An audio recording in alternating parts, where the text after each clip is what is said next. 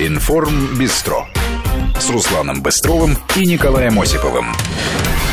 18 часов и 7 минут в Москве. Добрый вечер. Вечер добрый. Как обычно в это время подводим итоги уходящей недели. В этой программе президент сегодня провел Совет по культуре и искусству, говорил в частности о допустимости или недопустимости цензуры в искусстве. Ну а еще Владимир Путин представил нового министра экономического развития на этой неделе и объяснил чиновникам, что от них требуется. В послании Федеральному собранию Владимир Путин рассказал об экономических успехах оборонки и аграриев. Сейчас предложил сделать ставку на цифровые технологии в будущем, заодно предупредив о цифровых угрозах. Ну и предупреждение было не напрасным. Менее чем через сутки ФСБ сообщила о попытках серийных кибернападений на Россию. Авторами атак названы иностранные спецслужбы. Спросим у эксперта, что эти угрозы значат для обывателя. Битва умов определила чемпиона мира по шахматам. Карлсон сохранил звание, но Сергей Корякин все равно с триумфом возвращается домой. Он дал хороший бой. За игрой следил весь мир. Даже те, кому скучно следить за перестановкой фигур, заразились шахматной лихорадкой. И шуба без чипов окончательно вне закона. Меховые изделия полностью легализовали. Цены вроде не выросли. Говорят даже, что кое-где товар дешевеет. Электронная слежка не повлияла на стоимость. Но от чего зависит плата за шкурки, разбирался наш корреспондент.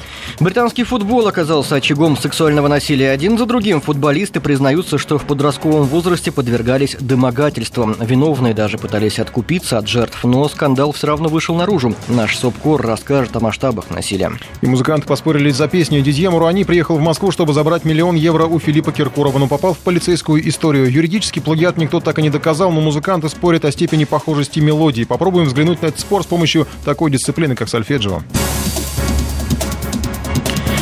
Начнем с сегодняшних событий. В культурной столице Петербурге прошел Совет по культуре и искусству. На нем выступил Владимир Путин, который сделал несколько важных заявлений. Одно из них касается цензуры в сфере творчества. Эту тему он, кстати, затрагивал и в послании. По мнению президента, границы дозволенного в искусстве должны определять сам, сами представители творческой среды. При этом ограничение свободы недопустимо. Свою позицию о вмешательстве в творческую деятельность, если вы обратили внимание. Вчера я высказал в рамках послания и повторю, что принцип свободы творчества считаю абсолютно незыблемым. Однако у всех свобод всегда есть вторая сторона ответственность. И это мы тоже с вами хорошо знаем. Это, собственно говоря, во всех определениях свободы всеми признанными в мире философами так и излагается. И у художника, у властителя дум, так сказать, мера этой ответственности особенно высока. С одной стороны, любые хулиганские выходки, попытки сорвать спектакль, выставку абсолютно недопустимы и должны пресекаться по всей строгости закона. Мы так и будем делать. И в то же время в самой творческой среде я хочу подчеркнуть именно эту сторону дела. Именно в самой творческой среде должна быть определена грань между циничным, оскорбительным эпатажем и творческой акцией. Владимир Путин также пообещал, что государство продолжит поддерживать крупные проекты в области культуры, тем более, что в нашей стране в последнее время становится популярным умный досуг. По числу посещений музеев и театров россияне обгоняют жителей многих других стран. Президент также поддержал новые оригинальные форматы прочтения классики и в кино, в театре, на телевидении и в социальных сетях. Многогранность нашего родного языка гуманистические ценности лучших образцов российской словесности дают возможность глубже осознавать все богатство отечественной культуры в целом, ее историческую значимость для страны да, и для всего мира. И, конечно, свою сопричастность судьбе России. В последние годы для укрепления статуса русского языка и литературы многое сделано благодаря реализации системных мер в школах и вузах активной поддержки чтения, экранизации классики и познавательных медиапроектов все больше людей отдают предпочтение содержательному и, если так будет позволено по-русски сказать, умному досугу. Достаточно сказать, что число посетителей музеев у нас достигло почти 120 миллионов человек в год. Я вообще не знаю, в какой-то другой стране мира, но сопоставимой по населению, есть ли такие показатели. Очень сомневаюсь. Растет популярность театров, которые ежегодно собирают порядка 39 миллионов человек. И театральных фестивалей, посвященных нашим великим писателям Чехову, Толстому, Достоевскому, ну и более современной плеяде наших писателей, таким как Шукшин, не пропустить премьеру, регулярно ходить на выставки и концерты классической музыки становится для наших граждан не просто правилом хорошего тона, а насущной потребностью. И очень важно сохранить в обществе этот позитивный настрой. Кроме того, президент высказался по поводу ареста украинского режиссера Олега Сенцова. По его словам, этот вопрос находится исключительно в компетенции суда. Так президент прокомментировал просьбу кинорежиссера Александра Сакурова решить проблему коллеги. Умоляю вас, найдите решение этой проблемы. Это невозможно. Режиссер он должен со мной сражаться, не знаю, на кинофестивалях, если у него другая, в том числе политическая точка зрения – но не сидя в нашей арктической, практически на севере тюрьме. Обидно и горько, что я вот вынужден об этом говорить. По поводу Сенцова, мы должны исходить из того, что мы живем в правовом государстве. И вопросы такого рода, конечно, должны решаться судебной системой. Что касается его творчества, то он осужден не за творчество, а за то, что он э, взял на себя совершенно другие функции, как утверждают органы следствия и суда а именно фактически посвятил э, свою жизнь террористической деятельности. Владимир Владимирович, очень... Владимир Владимирович, ну это же очень тяжелейшая политическая коллизия была. Разве простой человек, просто так, эмоциональный, молодой, простой человек, разве он может понять хитросплетение и сложности политического момента? Дело совершенно Понимаете? не в его позиции. Дело совершенно не в том, что он думает по поводу событий, которые произошли в Крыму. Дело в его намерениях и в подготовке противоправных действий, в результате которых могли пострадать наши с вами граждане. Владимир Владимирович, по-русски, по-христиански, милосердие выше справедливости. По-русски и по-христиански милосердие выше вот справедливости. Мы действовать Пожалуйста. в этой ситуации не сможем без решения суда. Решение суда состоялось, да, есть определенные правила и нормы, которыми мы можем воспользоваться, но для этого нужно, чтобы созрели соответствующие условия. Помогите. Повторяю помогите. еще раз, никто его не осуждал за его взгляды, за его позицию. Осуждение произошло за его намерение совершать действия, которые законом относятся фактически к действиям террористического характера и которые могли повлечь за собой тяжелейшие последствия для наших граждан. Вот в этом дело, а не в его какой-то позиции. На позицию все имеют право, и никто за это его бы не осуждал. Ну главным внутриполитическим событием недели стало послание президента Федеральному собранию. Владимир Путин похвалил сельское хозяйство за 16 миллиардов экспортных поступлений, оборонку за 14 миллиардов. Призвал определить, наконец, статус самозанятых граждан, помогать волонтерским движениям, а школам поставил задачу не только обучать, но и воспитывать детей. Президент привел много экономических показателей о росте золотовалютных резервов почти до 400 миллиардов долларов, о прогнозируемой инфляции в районе 6%, о положительной динамике ВВП. Экономика России держит санкционный удар, и проблема вовсе не в санкциях, сказал Владимир Путин, а во внутреннем дефиците технологий, инвестиций и кадров. Ну, к технологиям мы еще вернемся. Что касается экономики, то теперь за нее отвечает новый министр. Незадолго до своего выступления президент представил нового главу МЭРТа Максима Орешкина. Самый молодой министр, ему всего 34 года. Прежнее место работы Минфин, где он руководил департаментом в качестве за, э, и был замминистра. В качестве министра он еще не успел дать развернутых интервью, но мы подготовили подборку его недавних высказываний в интервью каналу «Россия-24», «Ведомостям» и даже каналу Высшей школы экономики на YouTube. YouTube. Эти комментарии отчасти покажут, с какими взглядами пришел в правительство Максим Орешкин.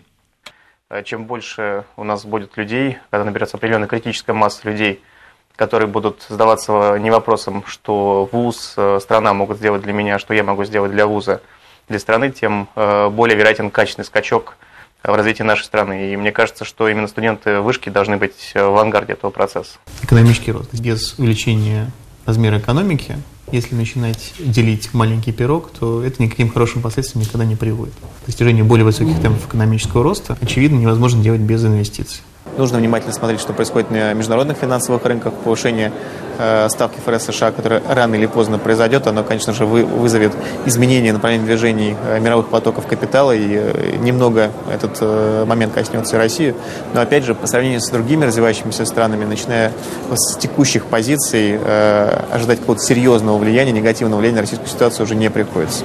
Единственное, где может находиться педаль газа, за пределами государства, в частной экономике. Это фрагмент еще одного недавнего высказывания Максима Орешкина. Он всегда охотно давал комментарии для СМИ, и в чем точно можно быть уверенным, это в том, что новый глава МЭРТ готов открыто объяснять свои шаги на этом посту. Ну, возвращаясь к посланию президента, то еще одной мощной педалью газа в глобальном смысле можно назвать цифровые технологии. Именно на них Владимир Путин делает ставку, говоря, что это тот вклад, который в будущем принесет, принесет громадную ренту сосредоточиться на направлениях, где накапливается мощный технологический потенциал будущего. А это цифровые, другие так называемые сквозные технологии, которые сегодня определяют облик всех сфер жизни. Страны, которые смогут их генерировать, будут иметь долгосрочные преимущества, возможность получать громадную технологическую ренту.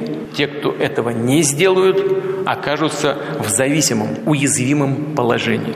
Ну, сквозные – это те, которые применяются во всех отраслях. Это цифровые, квантовые, робототехника, нейротехнологии и так далее. В то же время президент потребовал повысить защиту от киберугроз, что вполне понятно. Раз мир все глубже погружается в цифровые технологии, надо обеспечивать безопасность.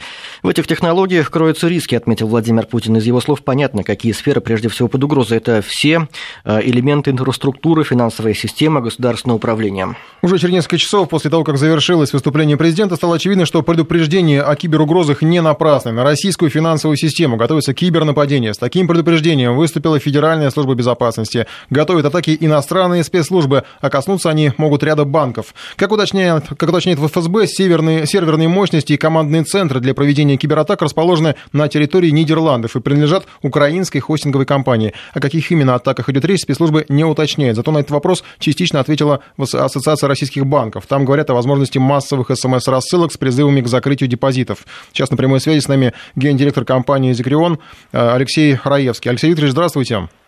Добрый вечер. Ну что нам готовится вот прям к кибернападениям? Как они могут отразиться на простых пользователей, на тех, кто имеет вклады в банках, например?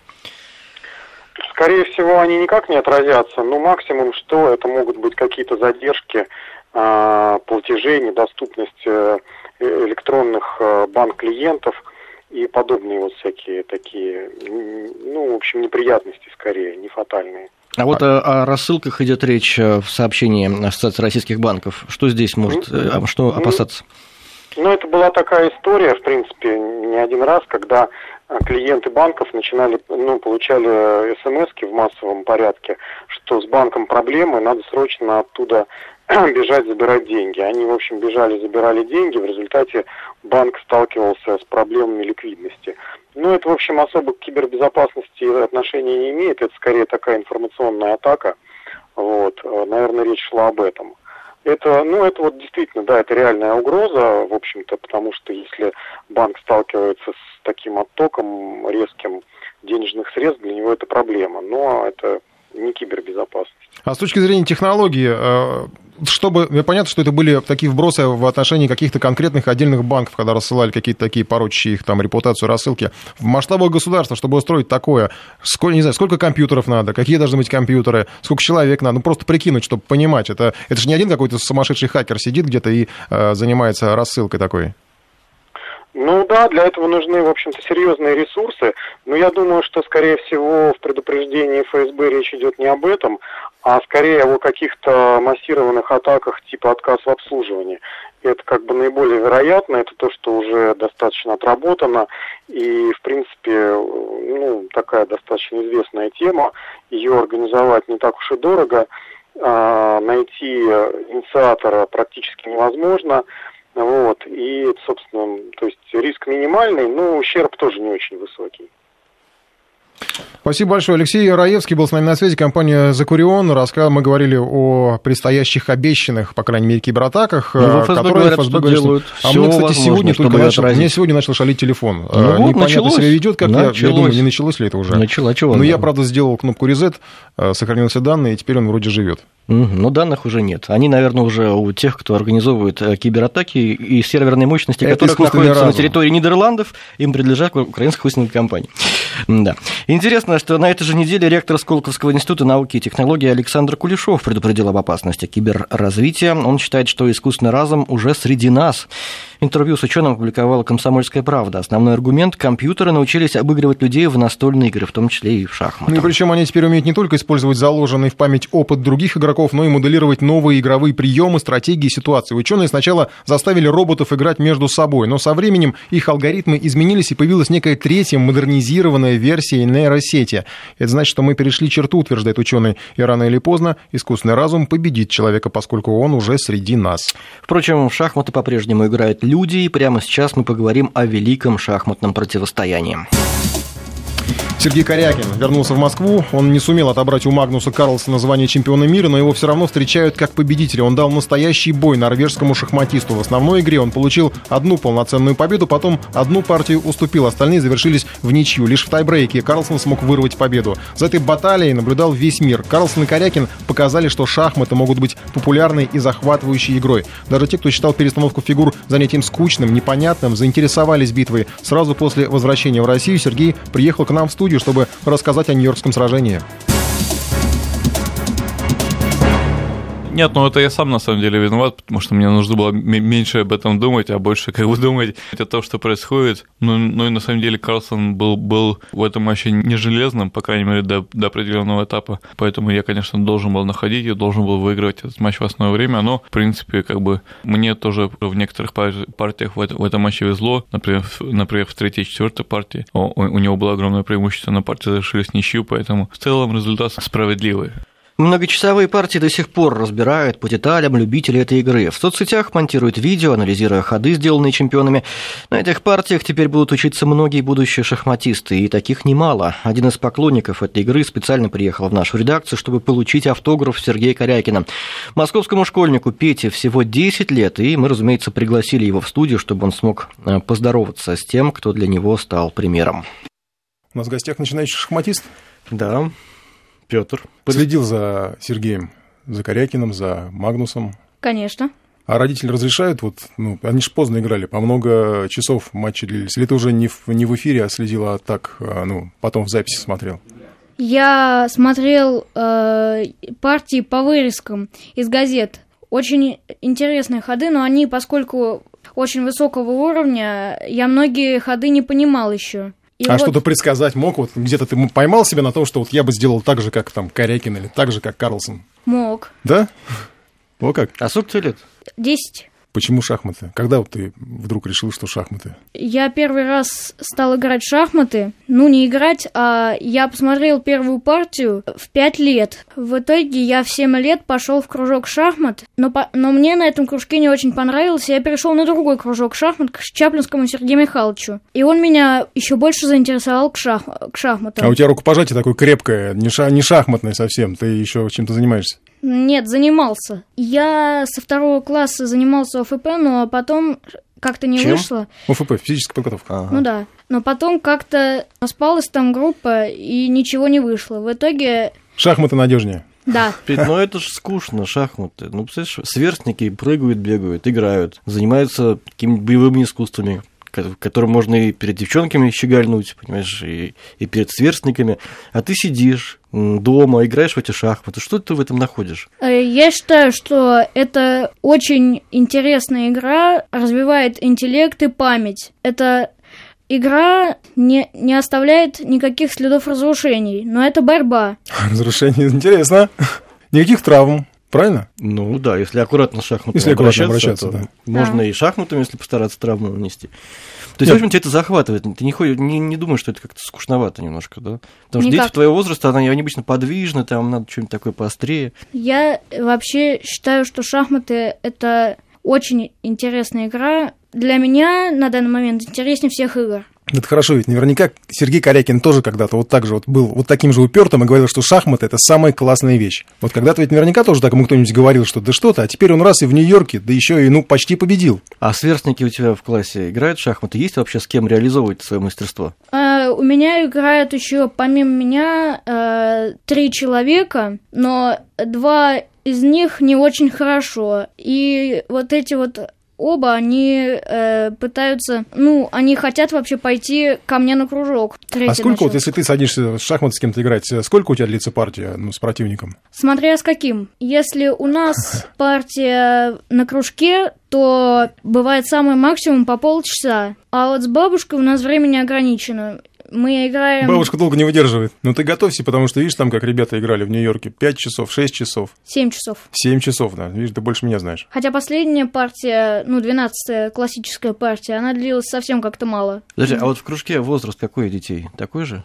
Там к нам приходили даже шестилетки уже. И много народу? Ну да. То есть шахматы популярный все-таки, да, вид спорта сейчас? Популярный. Главное, он очень мужской. Хотя женщины, безусловно, играют. А что мужского в этом виде спорта? Этот э, вид спорта, он как бы так захватывает, какой-то драйв получается. И, может быть, даже поэтому у нас в группе лишь одна девочка. Мужчине, мужчина обязательно должен быть умным, а женщине, видимо, не обязательно. Сейчас меня феминистки, конечно, не простят. Как девочка играет, кстати? На равных? Не, не всегда хорошо выступает на занятиях, а вот на турнирах она, я уже ни разу не наблюдала, она выступает э, очень хорошо. Один раз она пять партий из пяти выиграла. А мечта у тебя есть какая-то связанная с шахматами? Или это хобби останется на всю жизнь? Или все-таки ты хочешь сделать это профессией? Может быть, это будет профессией, но все-таки может быть и хобби. Посмотришь, в общем. Удачи тебе. Удачи, Удачи. Спасибо большое. Ну, мы, конечно, не отпустили Петю без да. автографа Сергея Корякина, ушел, пожал ему руку, тоже узнал, какое крепкое рукопожатие, он начинаешь его шахматист. Вот так начинает. Ну, наверное, когда-то так и Сергей Корякин тоже начинал. Будем да? надеяться, Я что... с удивлением узнал от э, вот этого мальчика, что у нас, оказывается, в Москве полно школ шахматных. Да, и... Соревнований проходят, они бьются друг с другом там.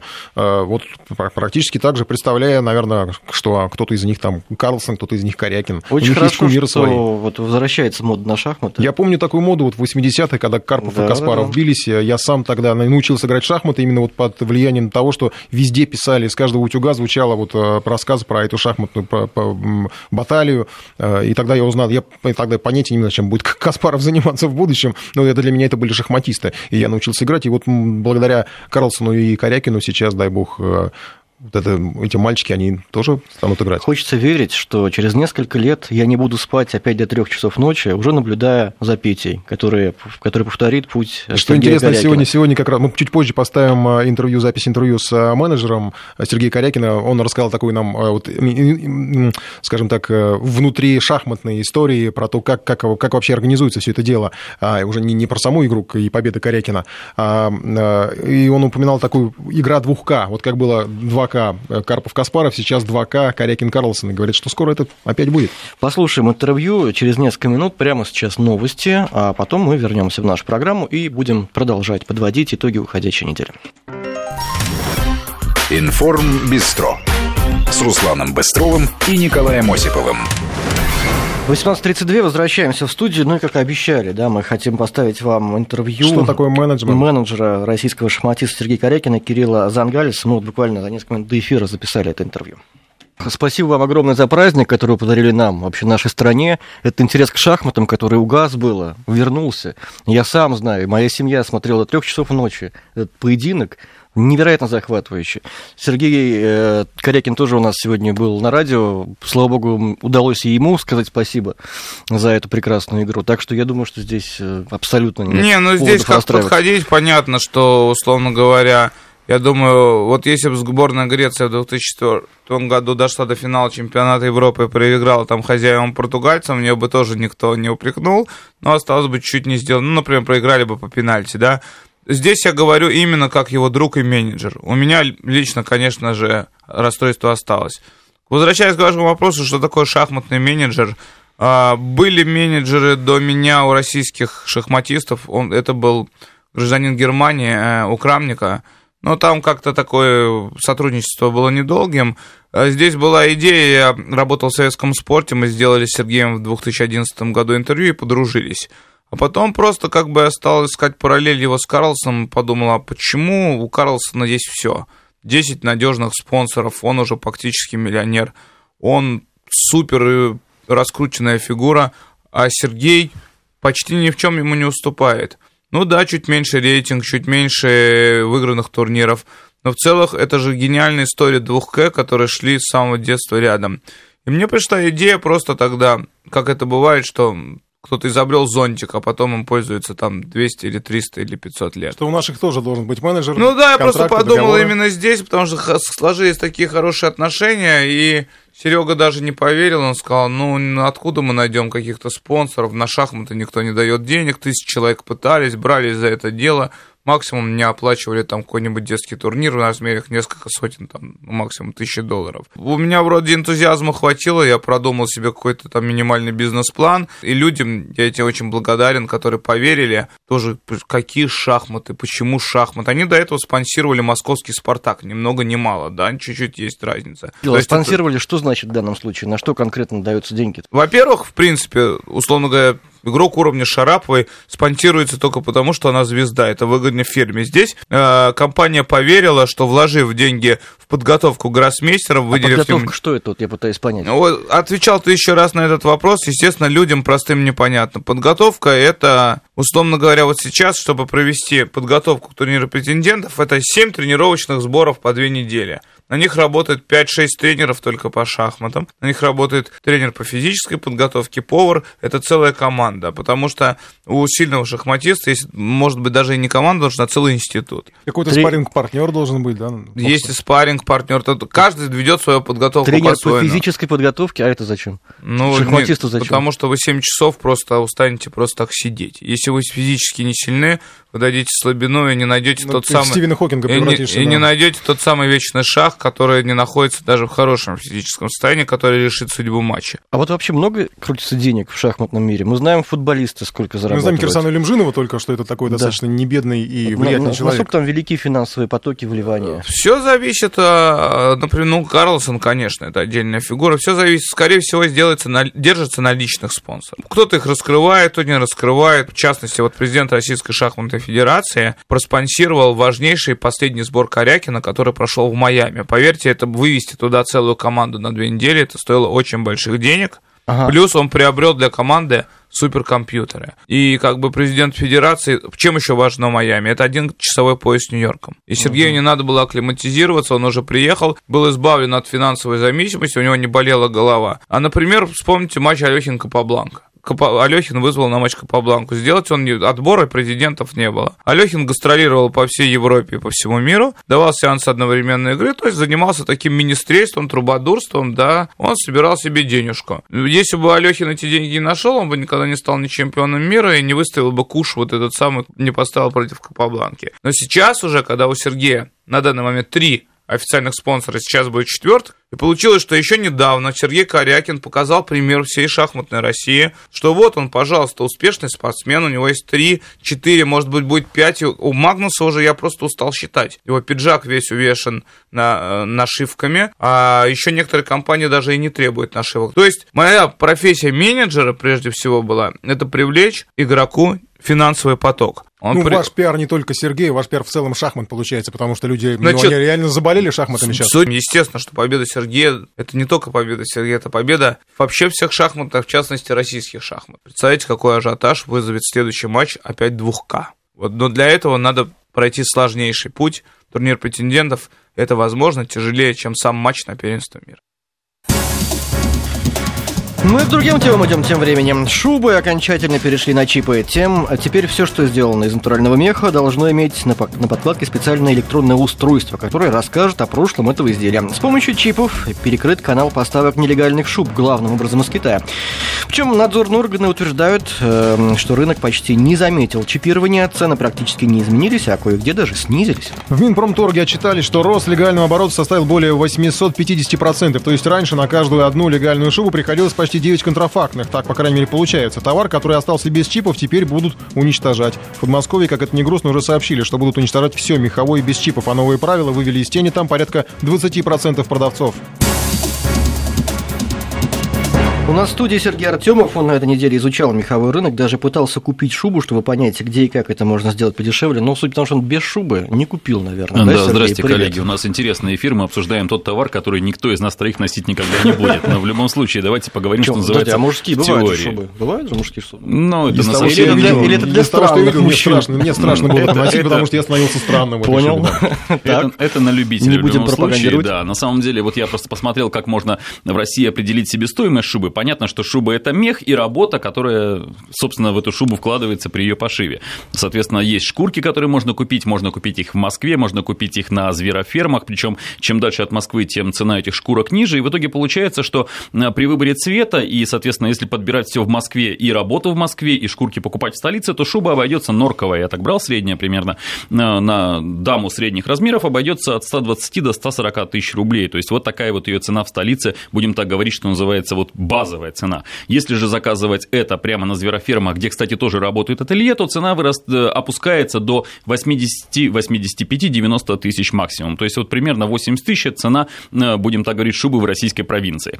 Ну, а вот история с чипами, которая действительно вот сейчас будет важна, наверное, для всех дам, которые смогут что-то узнать о ней, что они смогут узнать? Они смогут узнать э, только лишь, где шуба сделана, в какой момент она пересекла таможенную границу Российской Федерации, ну, тоже важно, свежая шуба, привезенная только что, или же она была привезена несколько лет назад, например, да, и вид меха, из которого она тоже сделана, то есть чтобы не было покраски на какого-нибудь, условно говоря, пойманного кота под норку и выдачи вот это вот по рабочему кредиту, значит, Погоди, а как вот этот чип белки. выглядит? Надо засовывать чип, USB или ну, что? чип на самом деле засовывать никуда не нужно, потому что это типичная RFID-метка, ну, все, кто видел, например, крупные товары, там бытовая электроника, вот в магазинах есть вот такие электронные чипы, когда ты пытаешься его вынести без оплаты, он срабатывает, да. он срабатывает, да. Но кроме этого на него можно нанести еще и данные. Много нового, Сергей он выполняет, он выполняет охранные функции. Кроме того, на него можно нести данные, которые, соответственно, будут считываться сканерами на таможне, и вот эти э, сами чипы будут, э, по идее, и уже сейчас это происходит, потому что с 1 декабря они обязательны к использованию, они наносятся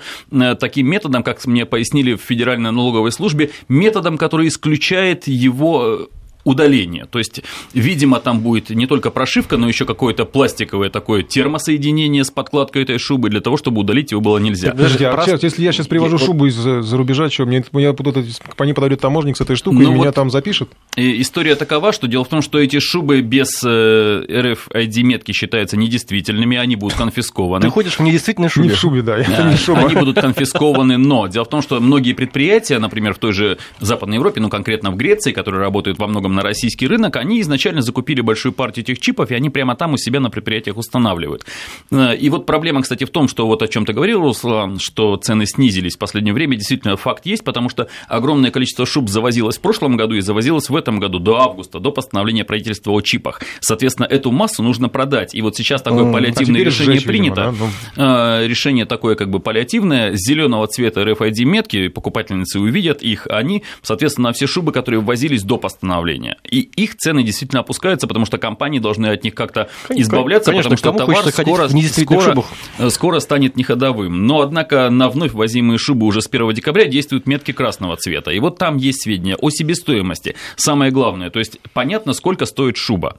То есть, если она, например, обходится в 500 долларов производителю, она также вносится вот на RFID-метку, это цена. Соответственно, когда она приезжает на границу, э, таможенник со сканером узнает, что шуба стоит 500 э, долларов и делает простые вычисления. Таможенная ставка на шубу 10% от стоимости. То есть 50 долларов компания-покупатель должна заплатить в бюджет. И, соответственно, не менее 30 евро есть тоже такое положение. Если она стоит дешевле, тогда придется 30 евро платить. Это вот. гениально. У меня дальше уже мысль работает. Это сделать, вот как мы сравнивали э, с ПТСом. Записать, продал шубу, все, на метку занесли, значит, данные. То есть это шубу угнали, сразу все в розыскую, надо какое-то специальное подразделение для шуба поиска или что там, для регистрации шуб. То есть все, шуба это будет такое имущество, которое будет у всех на виду для поиска не знаю, для хранения, для хранения шуб слышал продал, продал шубу, все ну, через вот, кстати, метку Вот, кстати, эта метка будет нести не только таможенную функцию, не только в момент досмотра на границе, но еще и на, федеральной, на сайте Федеральной, службы налог... Федеральной налоговой службы будет специальная картотека всех меток. То есть, соответственно, покупатели, которые купили, могут внести там цифровые данные, узнать, где шуба сделана, какой мех, соответственно. И вот главное, э, что они могут узнать, они, к сожалению, не узнают о себестоимости. То есть, никогда женщина, купившая шубу за 300 тысяч рублей, не узнает, что шуба в Греции пошита всего там за 500 долларов, то есть, соответственно, за, за 35 тысяч, да, то есть она переплатила десятикратно. Но она сможет понять, какая компания в России покупала. То есть, если, э, например, будут значиться все, э, вся цепочка поставщиков, то есть оптовая вот эта вот длина. Соответственно, если ты покупаешь в каком-нибудь, в какой-нибудь крупной фирме шубу, и ты открываешь потом чип, смотришь на сайте ФНС и понимаешь, что эта же компания покупала шубу сама, больше никто, тогда ты понимаешь, что ты туда переплатил. Но если там одна компания, другая компания и ЧП, в итоге ты покупаешь на каком-нибудь рынке, ты понимаешь, что все этой цепочки ты, увы, деньги тоже выложил, теперь, и поэтому вот Теперь, друзья, такая. представим, сколько, Отчасти... сколько семей будет разбито, сколько пар распадутся, потому что вот мы, например, какую-то ну, девочку, девушку пытаем, пытаемся привлечь и говорим, дорогая, я тебя так люблю, я купил тебе шубу за 300 тысяч рублей, вот моя любовь настолько безгранична. Она берет эту шубу, э, берет эту RFID-митку, подносит в камеру, и она стоит 80 тысяч, а не 300, и все. Нет, но вот, к сожалению, 80 тысяч она не узнает, она только узнает, какая была цепочка производителей, всё потому людей, что налоговики, налоговики пояснили, что вот именно себестоимость – это коммерческая тайна, и ни в коем случае она не будет показана посторонним лицам. Но вот у меня есть такое ощущение, что скоро появится все таки база данных по себестоимости шуб, и, может быть, компании снижают цены отчасти от того, что боятся появления вот этих нелегальных баз данных, когда люди смогут реально узнать, сколько шуба стоит и сколько им приходится переплачивать. Но еще один момент любопытный, что сканеры будут установлены на, на всех таможенных пунктах Российской Федерации. То есть это не только там, где фурами везутся шубы, но еще и в аэропортах. Соответственно, человек, который несет чемодан купленных шуб в Греции через зеленый коридор смело, вдруг что-то запищит. Человека попросят и скажут, одна шуба ваша по закону, за остальные будьте любезны, во-первых, заплатите 10% пошлины, а во-вторых, заплатите штраф за нелегальное пересечение э, таможенной границы с, ну, будем так говорить, с контрабандным фактически товаром.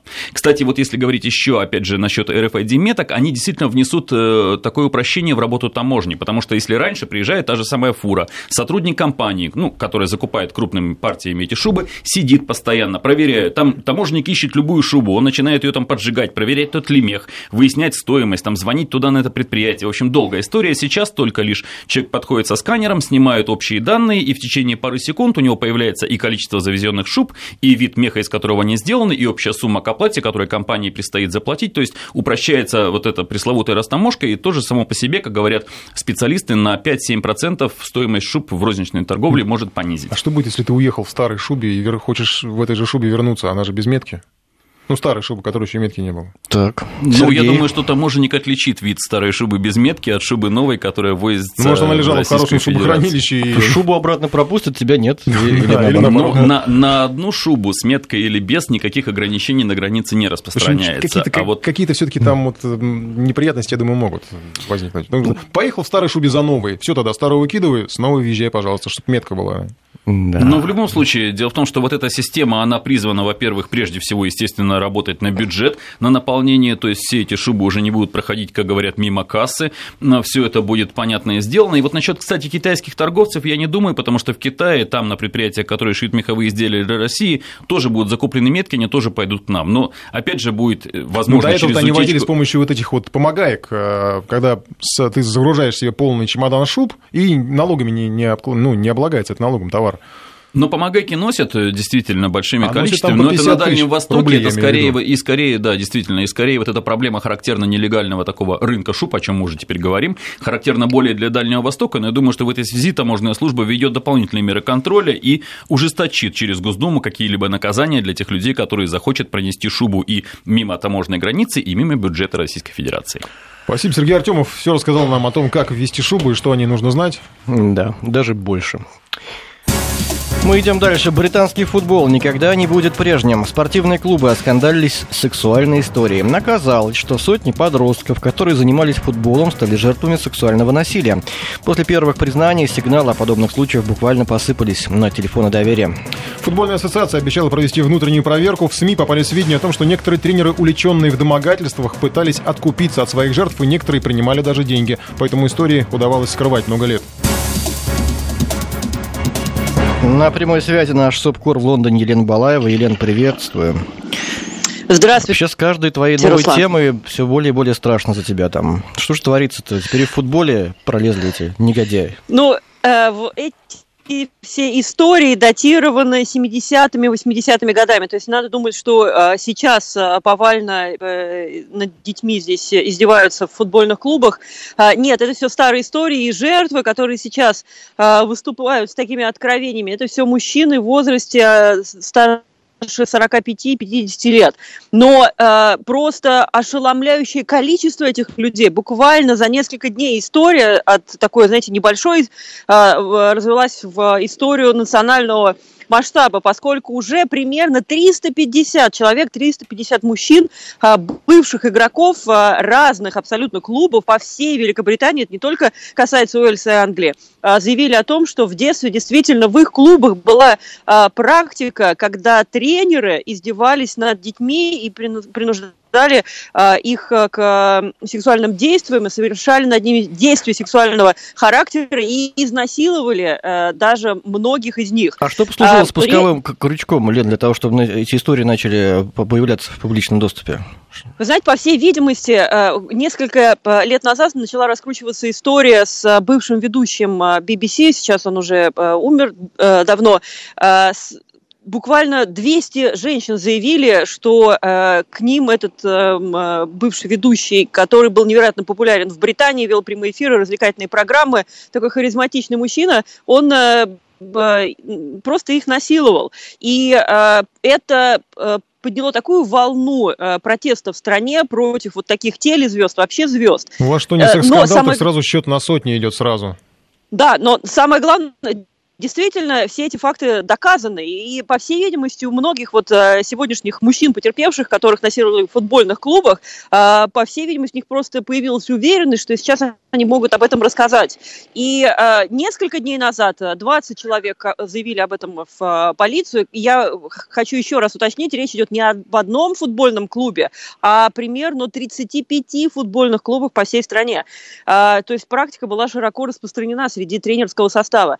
20 человек об этом заявили в полицию, четверо показали свои лица, дали интервью BBC, э, рассказали об этом открыто. И вот теперь все новые и новые э, люди готовятся выйти с этим э, и на широкую, широкий суд и сказать о своих э, тяжелых э, случаях жизненных. И, ну, э, если, что касается... если им там по 40, по 50 лет, так их тренерам, которые их развращали, они уж, может быть, давно уже и Некоторые тренеры действительно скончались, некоторые тренеры э, вот э, несколько дней назад, когда эти четверо мужчин объявили, что тренер их насиловал, тут же через несколько часов стало известно, что он с сердечным приступом отправлен в больницу. Он еще жив, по всей видимости, его будут по этим обвинениям судить, как только он выйдет из больницы. А сейчас 18 э, полицейских э, округов Великобритании ведут, начали расследование по фактам вот обращения этих бывших э, юных футболистов и заводят уголовные крупные дела в, ну, представьте, в масштабах страны. Это невероятная история, которая теперь уже а, не то, что несколько дней не будет сходить э, со страниц газет, это будет тянуться годами. И, а, конечно, невероятно, что в 70-х, 80-х годах была такая практика, она прикрывалась. И э, даже до последнего времени, как рассказал сейчас, э, рассказала одна из жертв, мужчина сегодня в интервью, в интервью газете «Миррор» поведал, что Э, в 1978 году, когда ему было 12 лет, он играл за клуб Челси, э, его насиловали. Он обратился в полицию в 2014 году. Полиция сказала, иди сам э, в клуб Челси, с ними поговори, и клуб Челси заплатил 50 тысяч фунтов стерлингов за молчание этого мужчины. Но сейчас, тем не менее, все равно он рассказал об этом прессе, и, в общем-то, есть все факты на лицо, и в том числе и платеж от клуба Челси на 50 тысяч фунтов стерлингов. Невероятная история. И все это в чопорной Англии. Спасибо. Елена Балаева э, рассказала о секс-скандале, футбольном секс-скандале, который сотрясает Великобританию. Что такое плагиат? На этой неделе выясняли все, кто способен отличить ноту до от ноты фа. Николай способен, да? Бывает. Бывает. Французский музыкант Дидье Мурани приехал в Москву в надежде получить 1 миллион евро от Филиппа Киркорова. Француз утверждал, что песня «Жестокая любовь» слишком похожа на его композицию, которую исполнял группа Space. Песня действительно похожа, правда, уже выяснилось, что непонятно, чья написана раньше. Олег Попков, автор «Жестокой любви», утверждает, что написал для Филиппа Киркорова ее еще в 90-х. Зарегистрировал зарегистрировал авторство в 2000-м, а произведение Маруани появилось спустя год или два. В России сначала вспомнили саму группу, которая была популярна в 80-х, а потом и Дидье Муруани. Юридического вывода о степени похожести композиции ни один суд так и не принял, поскольку общение двух авторов закончилось обращением Филиппа Киркорова в полицию с заявлением о вымогательстве. Но музыкальные эксперты не впервые задумались о том, насколько похожи должны быть песни, чтобы авторы начали их делить. Мы решили это спросить у советского российского композитора, пианистки, заслуженного деятеля искусств Флоры Квинт. Песенную и музыку исполняли многие российские звезды, в том числе и сам Филипп Киркоров. Информ Бистро, программа Руслан Быстров, Николай Осипов. Хотим, бы, хотим вот у вас спросить, есть все-таки разница какая-то между плагиатом и похожими мелодиями? Понимаете, сходство может быть случайное. А плагиат – это плагиат, когда э, крадется, когда автор профессионал, слышит это и старается поменять мелодию. Вы знаете, у меня так бывает, что сочинила что-то и похоже даже на что-то мое, но очень известное. И тогда я меняю ну, эти ноты. Кому-то кажется, кому-то кажется, что похоже, кому-то не кажется. Но вот есть, есть ведь э, теоретические какие-то обосна... теоретическая база есть. В конце концов, есть такой предмет, как сольфеджио. База. Есть сольфеджио, Нет, с помощью которого можно посчитать, наверное. Э, вы знаете, можно сосчитать, но есть и... Понимаете, что мы с вами будем говорить абстрактно, когда мы знаем, о чем идет речь, правда? Нет, Давайте конечно, конкретно. знаем, да, мы говорим про две песни. Есть разные, есть разные открытия. Открытия разного уровня. Есть шедевры и есть элементарные простые ходы. Я так понимаю, что вы обладаете музыкальным образованием. Я права? Да, вы правы. Я как раз вот, вот. перед эфиром мы обсуждали квинтовый круг, такое есть понятие. А, да, вот, поэтому. Вы же понимаете, что такое секвенция? Конечно, да. Секвенции может быть миллион, и это просто банальный ход. Король секвенции Мишель Легранд, потому что он ее э, разнообразил и делал шедевром, на уровень шедевра вывел, правильно? Uh-huh, uh-huh. Если мы с вами будем сравнивать, как музыкант с музыкантом, я не буду вам приведи, приводить пример, песню Киркорова и того же Маруани, из уважения к Филиппу буду говорить песню Мару, Маруани, ладно? Хорошо. А вот, мы будем сравнивать песню Маруани и музыку Мариконы из «Крестного отца» или любого его фильма, да? Мы не будем такие, да, вот заоблачные примеры. Попроще возьмем. Простую песню, песню шедевра «Подмосковные вечера». А, а сочинить подмосковные вечера не каждый может. Индивидуальность видна. Это шедевр. Если покопаться как следует, то выяснится, что э, вот этот ход, из-за которого сырбор у Маруани, до Маруани был использован на раз 100, если не 200, не 300, понимаете? Вы вот упомянули Леграна, шербургские зонтики. Мне всегда напоминали немножко песни Муравьевой «Позвони мне, позвони». Там тоже такой, вот такие отголоски, по-моему, мне кажется, есть. Ну а почему Муравьевой? Карнавал, Песня карнавал. Максима Дунаевского надо да. говорить. А в чем там сходство? Вот это там, там, это там, там, там ритмически изменено, но вот как-то гармонически, да опять ничего, же. Близко нет? даже а это значит мое внутреннее отношение. Вот мне, мне так кажется, значит, вот внутренне все равно там что-то ну, похоже. скажите.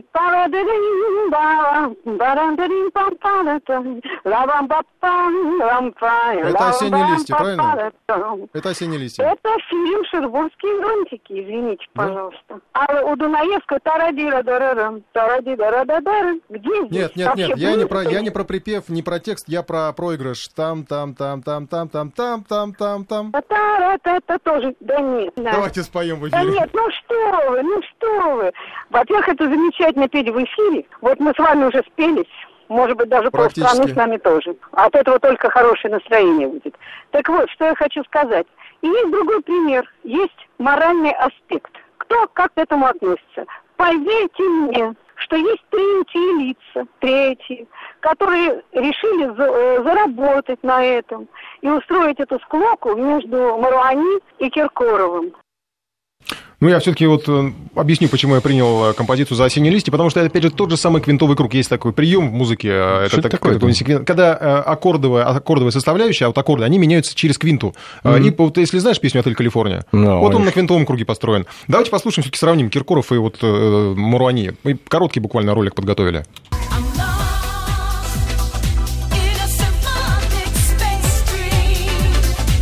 Вот все идет прям по квинтовому кругу.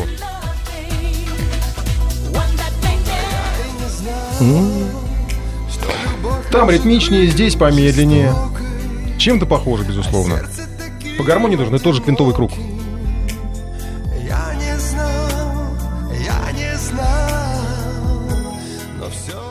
И таких композиций, которые построены вот по таким uh-huh. вот э, схемам, их огромное количество. Почему? Вот мы сейчас вернемся еще к Леграну и к «Позвони мне, позвони» Дунаевскому. Я никого ни в чем не обвиняю, но мне кажется, вот мое субъективное мнение, что они все-таки похожи. Давайте их послушаем.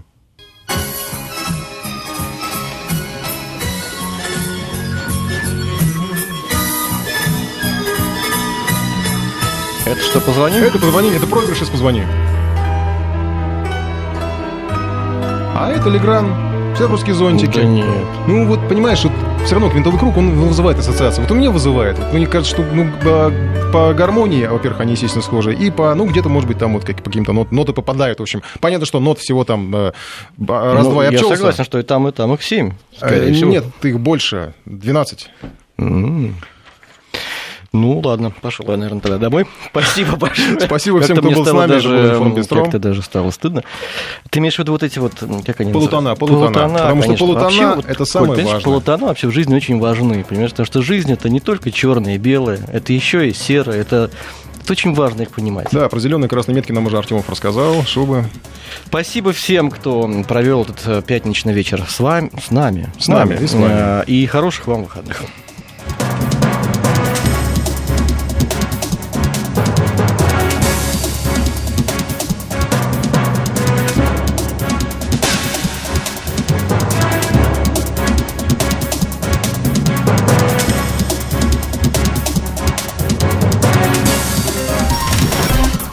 Информ Бистро с Русланом Быстровым и Николаем Осиповым.